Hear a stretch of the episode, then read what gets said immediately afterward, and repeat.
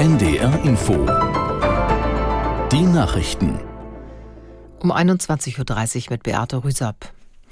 Israel weitet den Einsatz von Bodentruppen auf den ganzen Gazastreifen aus. Das kündigte ein Sprecher der Armee am Abend mit. Die Lage für die Menschen in dem Palästinensergebiet wird dadurch immer schwieriger. Auch die Aussichten auf eine neue Waffenruhe schwinden. Aus Tel Aviv, Julio Segador. Saleh el-Aruiri aus der Führungsspitze der Hamas forderte in einem Interview aus Beirut mit dem arabischen Sender Al Jazeera, dass Israel alle seine Kampfhandlungen einstellt. Vorher würden keine weiteren Geiseln freigelassen. Israel dagegen fordert als Bedingung für eine weitere Feuerpause, dass zunächst alle verbleibenden Frauen und Kinder in der Hand der Hamas freigelassen werden. Die SPD-Vorsitzende Esken hat die Forderung des Koalitionspartners FDP zurückgewiesen, das Bürgergeld nicht, wie eigentlich zum 1. Januar geplant, zu erhöhen. Esken sagte im ARD-Bericht aus Berlin, trotz der angespannten Haushaltslage dürfe daran nicht gespart werden. Ich kann mir nicht vorstellen, dass wir uns darauf einlassen, weil wir eben auch nicht an den Ärmsten sparen, sondern dass wir jetzt schauen müssen, wie wir auch die starken Schultern stärker ähm, beteiligen können. Die FDP hat genauso wie die CDU am Ende nach dem Vermittlungsverfahren dem Bürgergeld zugestimmt. Insofern kann ich nicht ganz nachvollziehen, was es jetzt für Überlegungen sein sollen. Der Mann, der in Paris einen deutschen Touristen erstochen und zwei weitere Menschen verletzt hat, hat sich in einem Video zur Terrororganisation Islamischer Staat bekannt. Laut Staatsanwaltschaft hatte der mutmaßliche Täter auch Kontakt zu anderen dschihadistisch motivierten Attentätern. Aus der Nachrichtenredaktion Peter Behrendt. Das Video des 26-Jährigen habe auch Hinweise auf die Terrororganisation Hamas enthalten, so die Ermittler. Der Mann sei bereits vier Jahre wegen Vorbereitung eines Anschlags inhaftiert gewesen und habe massive psychische Probleme. Die Mutter des Festgenommenen habe im Oktober die Behörden informiert, dass sie sich um ihren Sohn sorge, da er sich stark zurückziehe.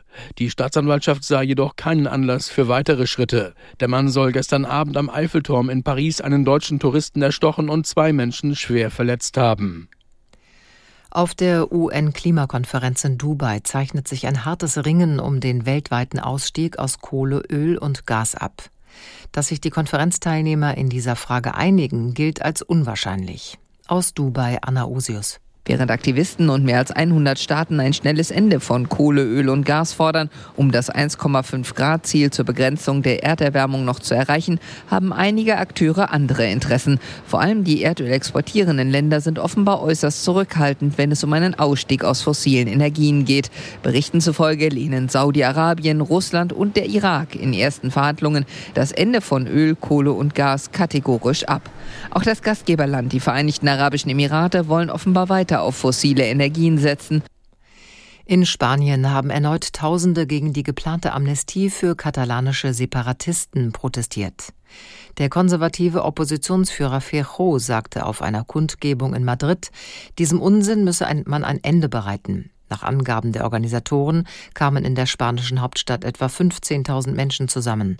Die Polizei sprach von 8.000 Teilnehmern.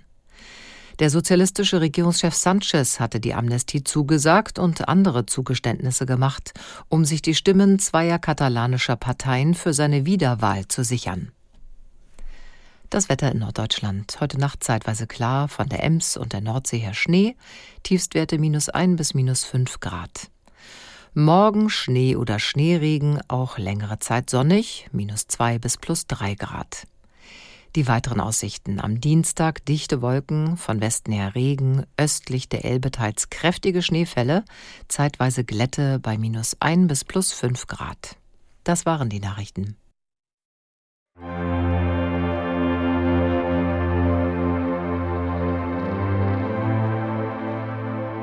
Weiter geht es jetzt gleich mit dem zweiten Teil der ersten Folge von Schumacher, Geschichte einer Ikone.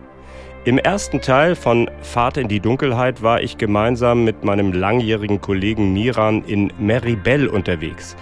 Wir sind an exakt der Stelle gewesen, an der Michael Schumacher vor zehn Jahren beim Skifahren verunglückt ist. Wir haben mit einem erfahrenen Skilehrer